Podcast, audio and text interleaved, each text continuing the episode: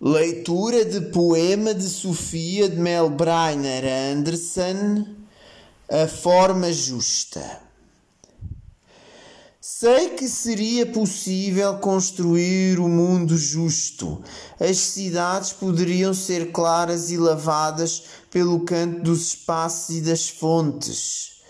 O céu, o mar e a terra estão prontos a saciar a nossa fome do terrestre a terra onde estamos, se ninguém a traiçoasse, proporia cada dia a cada um a liberdade e o reino. Na concha, na flor, no homem e no fruto. Se nada adoecer, a própria forma é justa e no todo se integra como palavra em verso. Sei que seria possível construir a forma justa de uma cidade humana que fosse fiel à perfeição do universo.